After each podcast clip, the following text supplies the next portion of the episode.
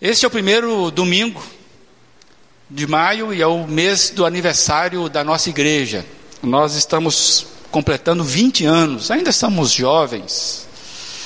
E hoje pela manhã nós estivemos aqui reunidos com um bom número de membros da igreja, onde nós realizamos nosso terceiro encontro do que nós temos chamado de Eu e Minha Igreja. É um fórum onde nós conversamos, tiramos um tempo para falar sobre a nossa identidade enquanto comunidade, falar sobre e pensar sobre o que desejamos, ser no futuro, ou seja, qual a relevância dessa comunidade para a minha vida, para a vida dessa cidade. Então nós criamos esses fóruns é, para justamente a gente conversar sobre isso, e hoje foi fantástico. Hoje nós chegamos e de fato pensar a igreja num futuro, e foi muito bom ver aí a turma envolvida. Tivemos aqui talvez em torno de 50 a 60 pessoas, foi muito bom. Então você fica atento, a gente vai continuar conversando sobre isso, porque nós aqui já somos a igreja que já entendemos que nós precisamos pensar sobre as decisões da vida. Aqui nós já estamos criando uma cultura, já somos daqueles que pensam, que já entenderam que a igreja precisa gastar tempo para conversar sobre os seus projetos. A igreja precisa conversar sobre o seu planejamento. Por isso eu quero mesmo agradecer a presença dos irmãos aqui domingo, hoje pela manhã, porque nós temos um sonho de sermos uma comunidade que segue o Senhor Jesus dentro daquilo que Ele espera de nós. Então nós já entendemos isso. E quando a gente olha para a Bíblia, pelo menos eu percebo que o próprio Jesus, que é o nosso mestre maior, ele sempre se reuniu para conversar. Se tem uma pessoa que gostava de conversar, era Jesus, e ele sempre reunia pessoa em torno dele. Quando você vai vendo assim as narrativas, a gente percebe que por onde Jesus passava, ele promovia ajuntamentos. E a Bíblia mostra de fato isso. Jesus, às vezes, planejando o um encontro para conversar com seus discípulos, e às vezes tendo encontros não planejados. Parece que as coisas vão acontecendo. Mas Jesus gostava de conversar. E nós queremos ir nessa, nessa onda, nessa vibe, né, de ser uma igreja que gosta de conversar sobre as coisas da igreja. E quando eu olho para a igreja de Atos, você que talvez não esteja familiarizado com a Bíblia, em Atos dos Apóstolos, acontece um registro histórico que Lucas vai escrever do que acontece com os seguidores de Jesus depois que Jesus vai embora. Jesus é morto, ele ressuscita e ele promete então o derramamento do Espírito, e ele assunta aos céus, e aí tem um, uma série de acontecimentos com aquele grupo de Jesus. E Atos então vai registrando isso que está acontecendo. E quando a gente olha para o livro de Atos, e nós temos aqui todo domingo pela manhã, nós temos estudado e lido esse livro com calma, para nós tirarmos a riqueza desse livro de Atos, o que a gente vê de fato é o movimento da igreja de Jesus percorrendo caminhos, agregando pessoas, e é um movimento que as pessoas vinham, e você vê esse pessoal se reunindo a todo momento, se encontrando em cada ocasião. Eles, na verdade, faziam todo um, um, um projeto para poder se encontrar no templo, no pátio do templo, nas casas, nas sinagogas. Eles eram um, um grupo, eram vários grupos que se reuniam a todo momento. E quando você lê, você tem isso. E as pessoas foram percebendo que quanto mais eles se envolviam nesse movimento, tinham coisas que iam além da capacidade deles imaginarem. Porque o movimento que Jesus traz para o ser humano é um movimento de vida que ninguém mais consegue obter em outro lugar. Então o que a gente percebe é que eles, eles vão tendo experiências que eles seriam não conseguiriam planejar aquelas experiências. Eu digo aqui que ninguém planejou avivamento na história. Todo avivamento aconteceu com duas pessoas, três que resolveram, um grupo pequeno que resolveu colocar-se de joelho e orar por uma causa, e aí vem o avivamento e o negócio pega. E esse grupo que, vem, que vemos nascer em Atos é assim. E, e eles não tinham, parece que não tinha tempo ruim para este grupo, para este povo. Eles sempre estavam se reunindo, mas, aliás, eles tinham tempo ruim, sim. Esse grupo tinha tempo ruim com eles. E aí, o que nós vemos quando o tempo estava ruim para eles? Sabe o que nós vemos? Eles se reunindo. Esse grupo é fantástico. E tem uma história que eu queria trazer para você, um relato bem intrigante, intrigante, que mostra como as coisas inesperadas aconteciam a esse grupo e esse grupo resolvia se reunir, assim mesmo. Abra sua Bíblia, por favor, em Atos, capítulo 14. Livro de Atos, capítulo 14.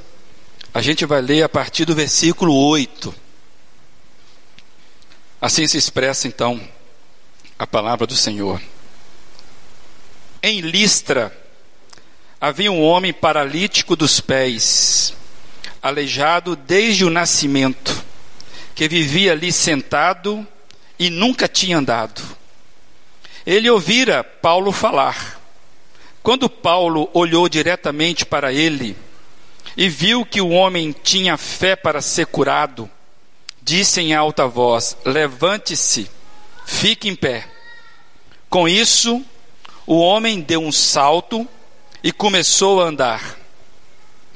Ao ver o que Paulo fizera, a multidão começou a gritar em língua licaônica: Os deuses desceram até nós em forma humana.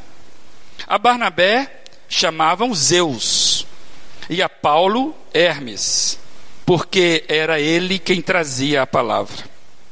O sacerdote de Zeus, cujo templo ficava diante da cidade, trouxe bois e coroas de flores à porta da cidade, porque ele e a multidão queriam oferecer-lhes sacrifícios. Ouvindo isso, os apóstolos Barnabé e Paulo rasgaram as roupas e correram para o meio da multidão, gritando: Homens, por que vocês estão fazendo isso? Nós também somos humanos como vocês. Estamos trazendo boas novas para vocês, dizendo-lhes que se afastem dessas coisas vãs e voltem para o Deus vivo, que fez o céu, a terra, o mar e tudo que neles há. No passado, ele permitiu que todas as nações seguissem os seus próprios caminhos.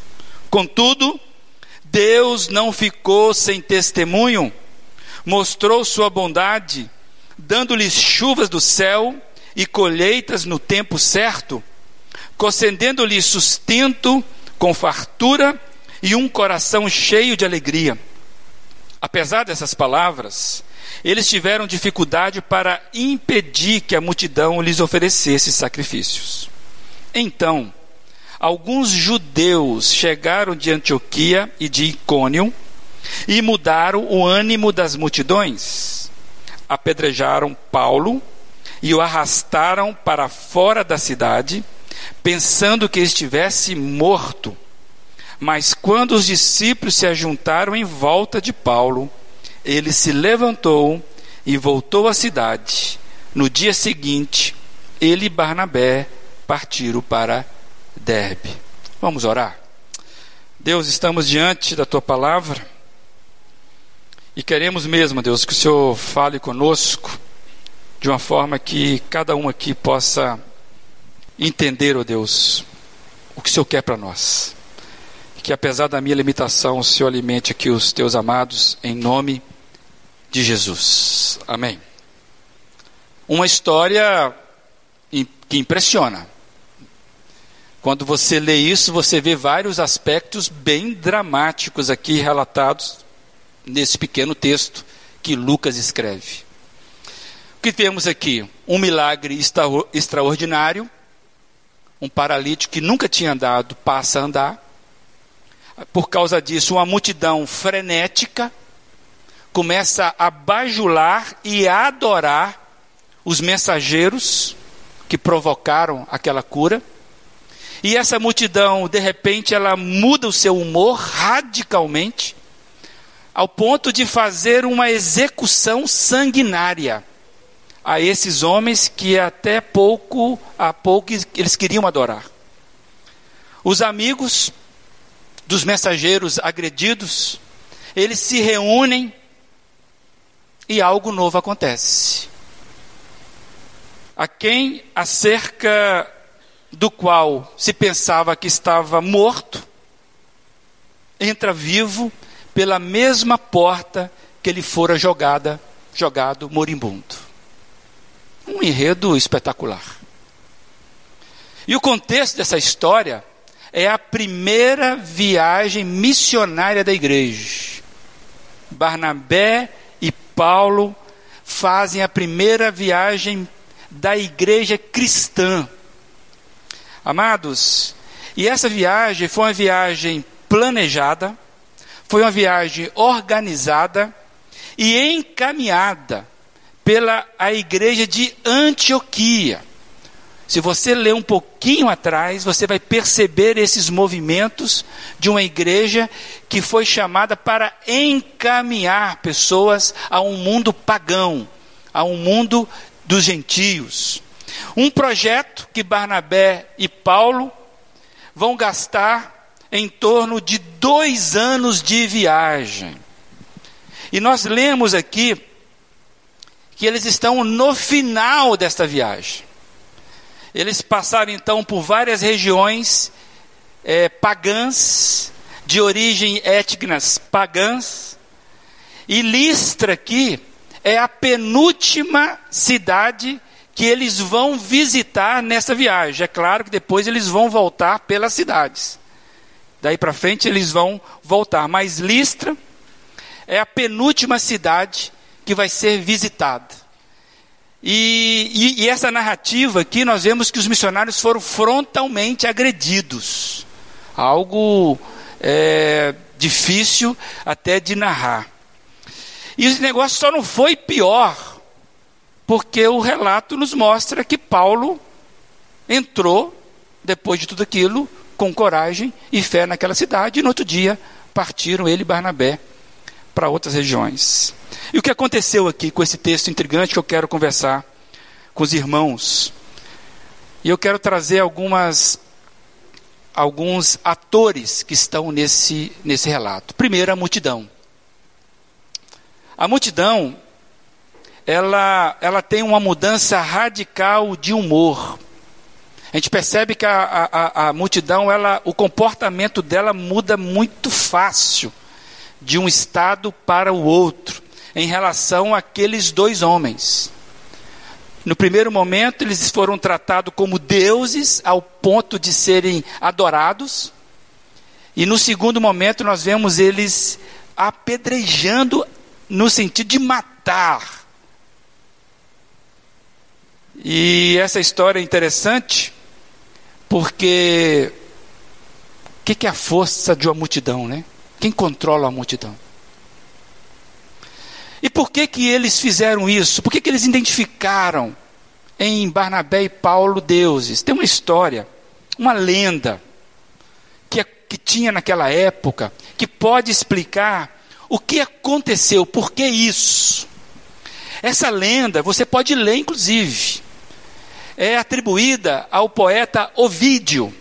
Ele escreveu um livro, 50 anos antes desse episódio, chamado Metamorfoses, onde ele faz vários poemas e ele conta uma, a seguinte lenda: de que dois deuses tinham visitado a região da Frígia, que é essa região, e esses dois deuses vieram disfarçados de humanos de forma anônima, procuraram então hospitalidade na região. E aí ninguém os recebia. E eles foram sendo rejeitados a cada porta que eles batiam. Até que finalmente, depois de várias tentativas, um casal idoso e humilde, e Ovídio fala que esse casal se chamava Filemon e Balses, e eles moravam numa cabana simples, uma cabana de palha de juncos. E eles então recebem aqueles dois homens, acolhem aqueles dois homens, sem saber que eram deuses. Amados, isso é uma lenda, tá? Sem saber que eram deuses. E aí, por causa disso, eles são recompensados diretamente por essas divindades. Conta a lenda, então, que aquela casa humilde, de junco, de palha, foi transformada no templo, que seria esse templo aí, um templo grande, formoso, com colunas de mármore. E sendo então esse casal idoso extremamente abençoado. E aí, para completar a história, houve uma grande enchente, que seria a punição dos deuses àquela região, e, e essa enchente trouxe devastação e matou todas as demais pessoas do vilarejo. E somente esse casal foi salvo desta praga dos deuses. O que está acontecendo aqui é que é nesse contexto que Paulo e Barnabé estão ali entrando. É que o povo de Lista tinha medo que acontecesse o mesmo que aconteceu com os seus vizinhos ali na Frígia. E eles então prepararam um jeito de não serem pegos sem recepcionar os deuses. E é interessante porque que Barnabé e Paulo foram, foram identificados como Zeus e Hermes. Zeus, pela cultura grega, e nós estamos dizendo aqui que era um povo pagão. Zeus é, é, o Deus, é o supremo Deus do panteão dos deuses, ele que governa todos os deuses. Na, na mitologia romana, Zeus se transforma em Júpiter, mas é a mesma é, é o mesmo Deus no sentido de entendimento. E Hermes então é filho de Zeus. E na mitologia grega, Hermes é aquele mensageiro dos deuses, é o deus da eloquência, é o Deus responsável pela comunicação. Na mitologia romana, ele vai ser Mercúrio. Depois você procura na internet, você vai ter esse negócio. Por isso que Paulo é identificado como Hermes, que Paulo é que estava pregando com eloquência. Então eles identificaram o mais velho, Barnabé, como Zeus, e o mais novo como Hermes. É por isso que vem. De onde que vem isso? Vem dessa, dessa cosmovisão pagã que esse pessoal tinha. E eles então passam a tratá-los à base de uma superstição, superstição e fanatismo. Amados, a sede da adoração daquele povo faz com que eles criem o objeto para cultuar. Uma multidão, ela está admirada com o milagre que aconteceu e ela vai buscar explicação nas suas crenças. E deuses fazia parte da cosmovisão daquele povo. E aqui entre nós, quando uma multidão embalada por uma superstição embalada por um fanatismo, amados, é um tsunami. E é o que está acontecendo aqui. Mas eu quero também destacar rapidamente a reação dos apóstolos. Os apóstolos, eles ficam extremamente perplexos, perplexos com aquilo. E eles rejeitam qualquer bajulação de serem adorados. E eles esclarecem isso. Por que, que eles não poderiam ser adorados? E eles vêm e falam: Nós somos homens igual a vocês. Inclusive, vocês têm que parar com essa mania de adorar esses deuses. Existe um Deus vivo, superior, que, que ele que merece adoração. E eles esclarecem então que somente Deus, o Supremo, é digno de adoração. Amados, uma posição difícil. Diante de uma euforia, você se, você se posicionar contra aquela euforia, o texto fala que eles pularam dentro da multidão. Cá entre nós, nós gostamos de uma bajulação, não é verdade? A gente gosta de um reconhecimento que afaga o nosso ego, não é verdade? E o que esses homens fizeram foi algo espetacular. E diante daquele movimento de adoração, talvez eu e você, talvez, a gente resolveria fazer a política do correto. Cara, vamos ficar na nossa, e aí vamos receber esse negócio e depois a gente sai sem nenhum problema. Me impressiona a atitude desses homens. Se posicionarem conforme a crença que eles tinham de que Deus não suporta que ninguém. Amados, idolatria é tudo aquilo que é dedicado de admiração, de projeção de culto fora de Deus. E nós somos construtores de idolatria. E eu acho impressionante esses moços aqui se posicionarem. Principalmente hoje, onde nós estamos vivendo um tipo de cristianismo formados pelos seus líderes, que são louvados, que estão agregando na sua execução de líder nomes cada vez mais altos, pessoas que querem ser reconhecidas com mais poder. Esses homens abrem mão de tudo isso e pulam por meio da multidão. Agora tem uma ação aqui dos opositores. O texto é bem claro sobre isso. Se você, quando lê o texto, você vê que esses opositores vêm perseguindo os dois lá de trás. Por isso que dizem que eles entram em cena e eles fazem, eles são judeus que não estavam contentes com a mensagem daqueles dois é, missionários. Imagina bem a situação desses homens. Judeu não estava contente com o cara. Aí eles vão para o mundo pagão e começa a ter esse tipo de negócio. E agora eles têm uma situação complicadíssima. O Evangelho do Senhor Jesus, ele divide a humanidade, gente. Acredite nisso. Ele divide a humanidade. E a igreja, ela é portadora dessa mensagem que divide a humanidade. E se nós somos portadores dessa mensagem, nós vamos sofrer aquilo que nós estamos dividindo. Saibam disso. E os opositores vêm fazendo a cabeça daquele povo agora frustrado. Porque os deuses estão dizendo que não são deuses. E aí o eles fazem a cabeça e o povo então muda o humor e faz essa essa carnificina com relação a Paulo, que era o mensageiro. Eu fiquei pensando como o povo é massa de manobra, não é verdade? E tem muita gente que nos trata, eu e você, como povo, como multidão. E tem muita gente que está interessada em manipular o humor da multidão, com interesses escondidos. Eu não acredito que você acredita em tudo aquilo que a televisão fala que acredita. Eu espero que você seja mais inteligente do que a televisão, por exemplo, está pautando para você.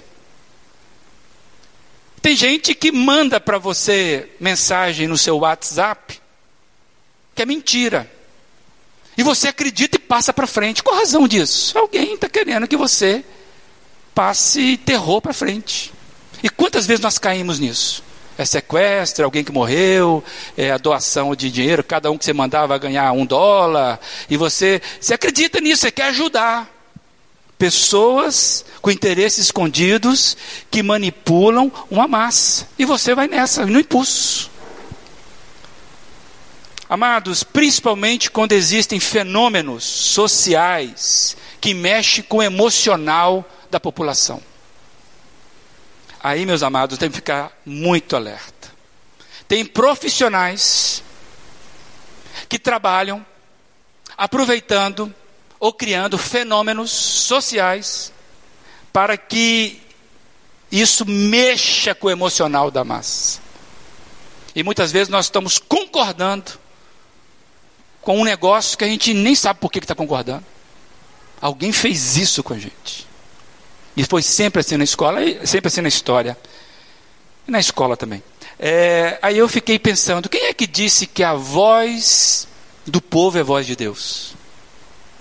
Você concorda que a voz do povo é voz de Deus?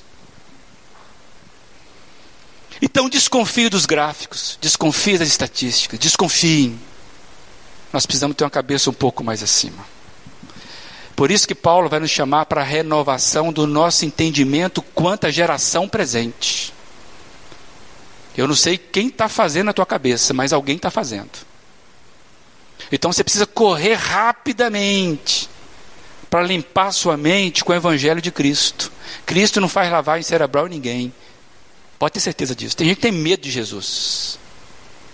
Não faz. Ele respeita o seu cérebro, a sua capacidade de pensar. Ele nos chama, ele nos chama para liberdade e não para aprisionamento.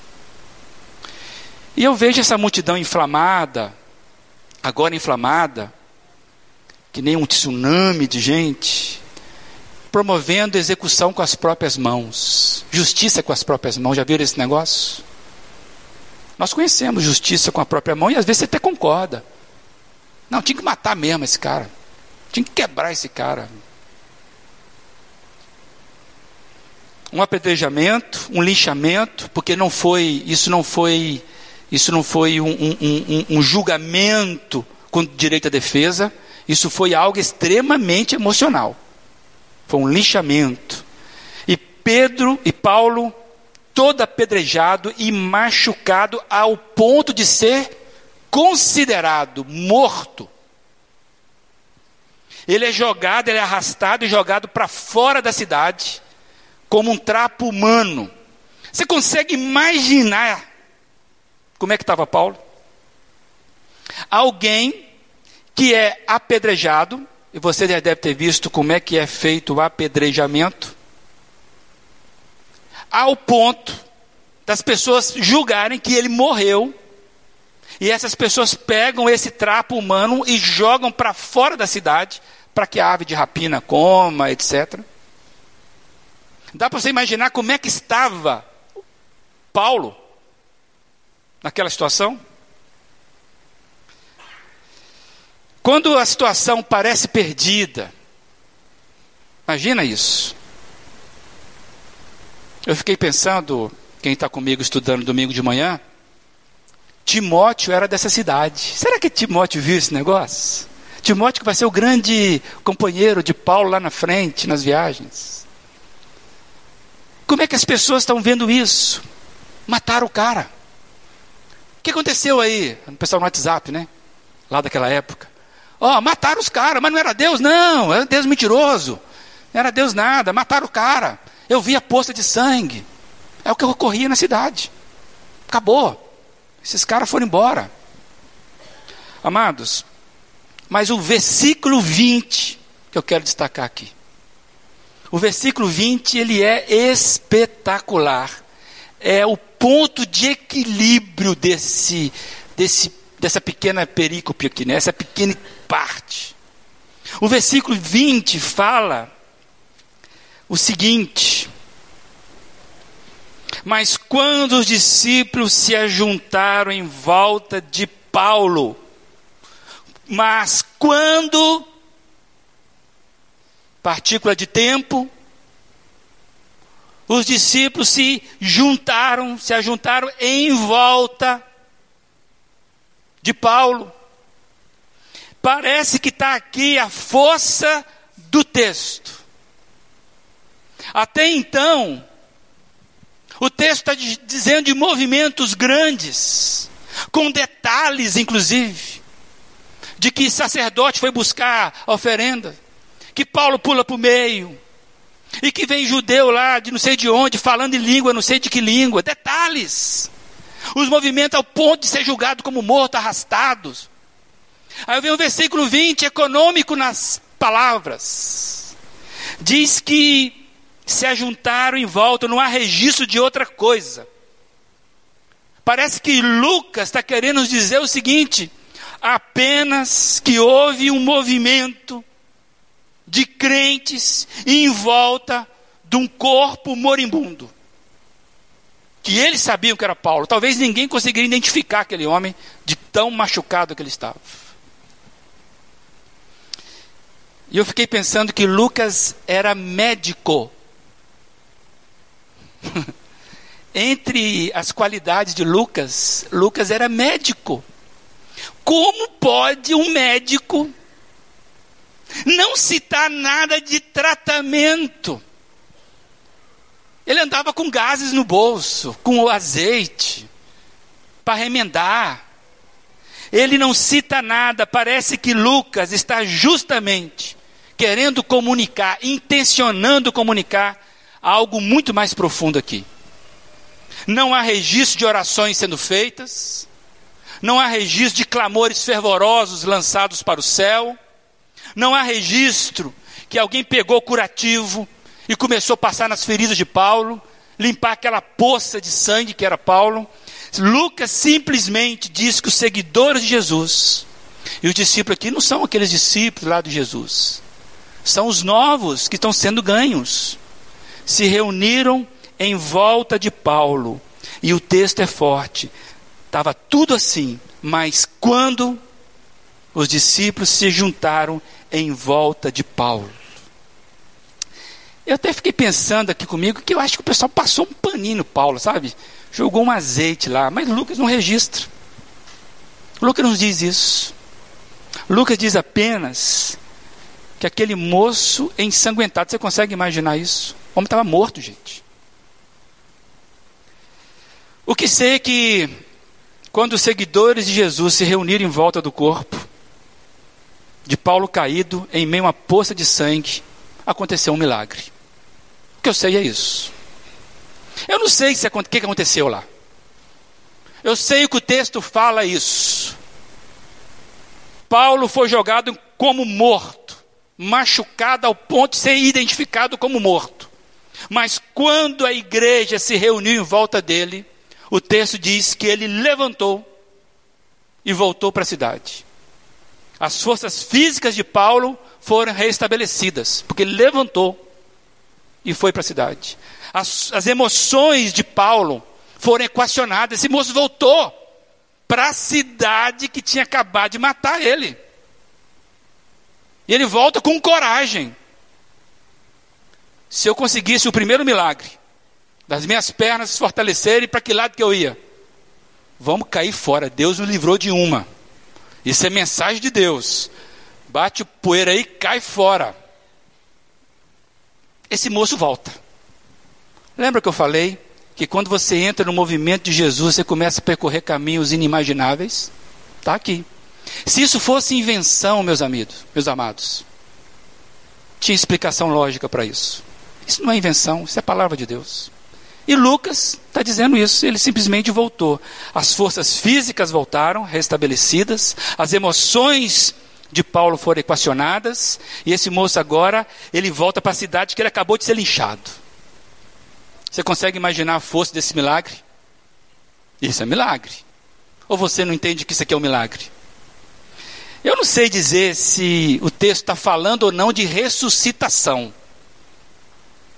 Porque o pessoal deu, deu ele como morto. Mas Lucas não fala isso diretamente. Então eu não sei se foi de fato uma ressuscitação. Mas o que acontece quando os seguidores de Jesus resolvem se juntar em volta de uma causa, meus amados? Esse é o milagre. Você consegue entender isso? Independente se foi ressuscitação ou não, aqui há um milagre.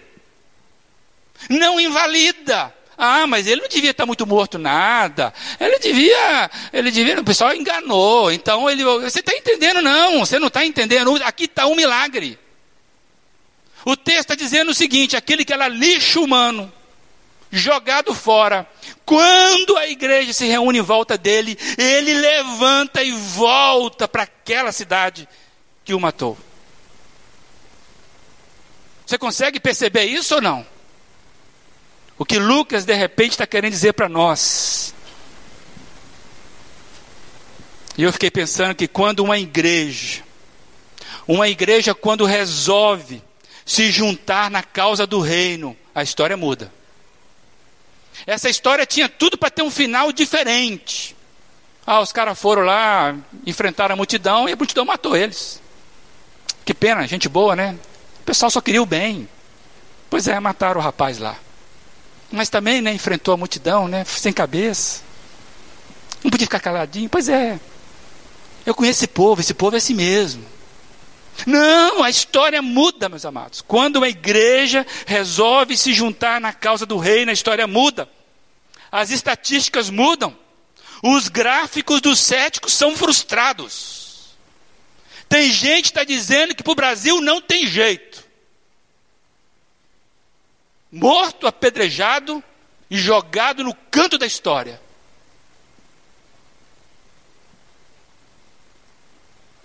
Quando a igreja se reúne em volta de uma causa, se prepara. Gráficos são frustrados.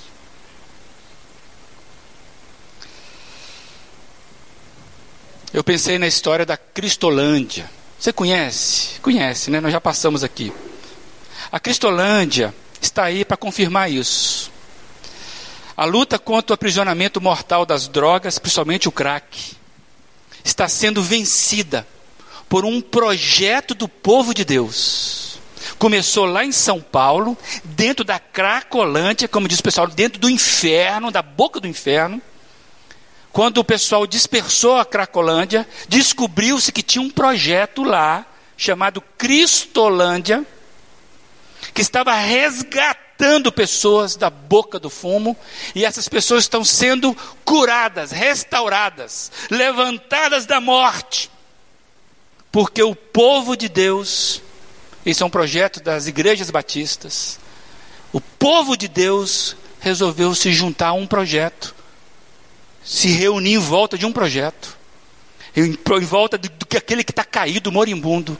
E Deus tem ressuscitado pessoas, sem usar química, sem gastar os milhões que as, as ONGs estão gastando. Você está querendo saber? Bota lá, batistas.com, ou então vai lá, Cristolândia, vai ter um monte de vídeo. Homens condenados à morte pela sociedade, jogado na na, na marginalidade, sendo recuperados, ganhando força e voltando para a cidade para dizer: Eu estou vivo, porque Ele vive.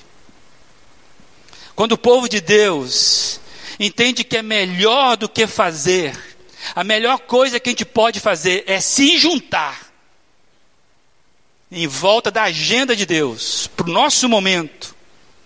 Quando nós entendermos isso, pessoas são restauradas, são libertas, amados, e poderosos são destronados. O ajuntamento da igreja é a maior fábrica de milagre que existe. A força do texto é: eles resolveram se ajuntar mais uma vez e envolta uma situação dramática. A força do texto é o ajuntamento da igreja é a maior fábrica de milagres que pode existir. Não são homens superdotados, é a igreja, a coletividade reunida. Jesus Cristo está criando uma nova humanidade e eu convido você a participar desse movimento. O que acontece conosco hoje, no mundo contemporâneo, é que nós temos perdido o sentido de coletividade. Por isso que o ajuntamento para nós é um negócio muito estranho. Mobilizar as pessoas merece um sacrifício muito grande. Por isso que os perversos lançam fenômenos para mexer com a sua emoção. Sociologia explica isso. Psicologia social explica isso. Os marketings são construídos em cima disso.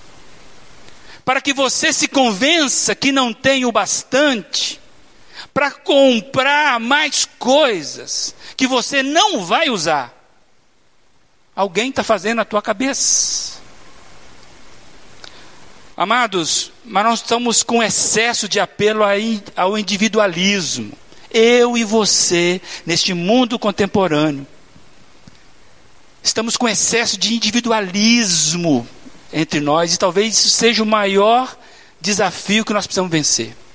Eu estou falando para alguém que está aqui reunido enquanto igreja. Zygmunt Bauman morreu recentemente, sociólogo polonês ele analisando esse fenômeno, ele vai dizer que existe uma diferença entre o sentido de rede e o sentido de comunidade. E que às vezes você está ouvindo a palavra comunidade, mas está interpretando como rede. E o que acontece? Acontece que a gente entende rede da seguinte forma: eu me conecto eu me desconecto conforme o meu interesse. É só você pensar como é que você utiliza o seu, seu smartphone, a sua internet. Você se conecta e desconecta do grupo conforme o seu interesse. E você acha que pertencer a um grupo, uma comunidade, é você pensar como rede, está errado. É diferente, nós precisamos pensar como comunidade, tudo em comum. Nós perdemos isso porque nós somos dispersos, nós somos alheios, nós estamos descrentes. Por isso que o outro é cada vez mais outro. E aí eu preciso criar movimentos para que o outro se junte ao outro e o outro se junte ao outro em cada causa. E aí você vai criando para que as pessoas se mobilizem. Isso é rede, isso não é comunidade. Comunidade é alguém está morrendo, eu não posso fazer nada, eu vou lá me reunir em volta dele. Eu não preciso de motivação maior do que essa. Me ajuntar com aqueles que podem se ajuntar para que o milagre aconteça. E não foi isso que Jesus disse certa vez. Jesus falou assim: vocês farão obras maiores do que eu fiz. Jesus falou isso. Lá em João 14, vocês farão obras maiores. Sabe por que, que ele falou isso? Não é porque nós seremos bons. Não. Porque eu vou para junto do Pai. Essa é a garantia. A garantia do ajuntamento da igreja para ser uma fábrica de milagre, para fazer obras inacreditáveis, é porque Jesus foi para o Pai. Somos chamados, amados, amados, somos chamados para expandir o reino de Deus. Nós não fomos chamados para nos ajuntarmos, para nós sermos acariciados nas nossas preferências. Não somos chamados aqui para nós termos um, um, um pouquinho de gás para vencer a semana, porque a minha luta individual é tão grande. Não! Nós somos chamados aqui para expandir o reino de Deus. E vamos nos reunir sempre quando for necessário. Não importa a situação, o dia e o horário. Quando for necessário, eu me reúno. Porque somente eu, reunido com os demais, tenho uma garantia de que obras maiores vão acontecer e vai frustrar a, individualidade, vai frustrar a estatística, é a igreja reunida. Hoje cedo foi muito bom.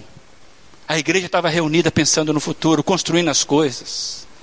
E eu pergunto para todos nós, para mim e para você, para nossa comunidade: quais são os projetos do reino que nós vamos nos reunir em volta? Quais são os projetos do reino que essa comunidade vai se reunir em volta? Porque se essa comunidade, e não precisa de outra, basta essa. Não que eu sou contra as outras. Estou dizendo que não precisamos de multidão para vencer multidão. Um pequeno grupo se reuniu em volta e venceu a ira da multidão.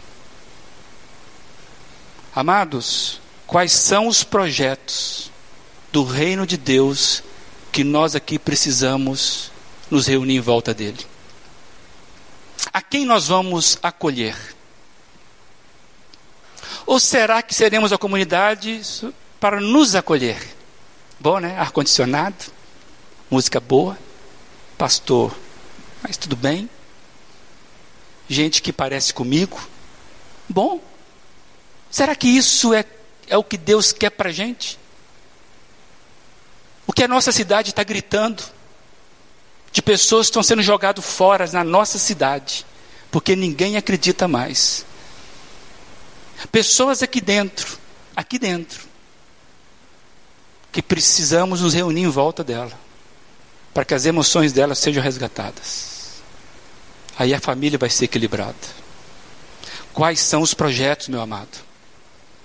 O convite desse mês é você pensar junto comigo. Quais são os projetos? E Deus quer nos apresentar vários projetos para o movimento dele, para o nosso tempo.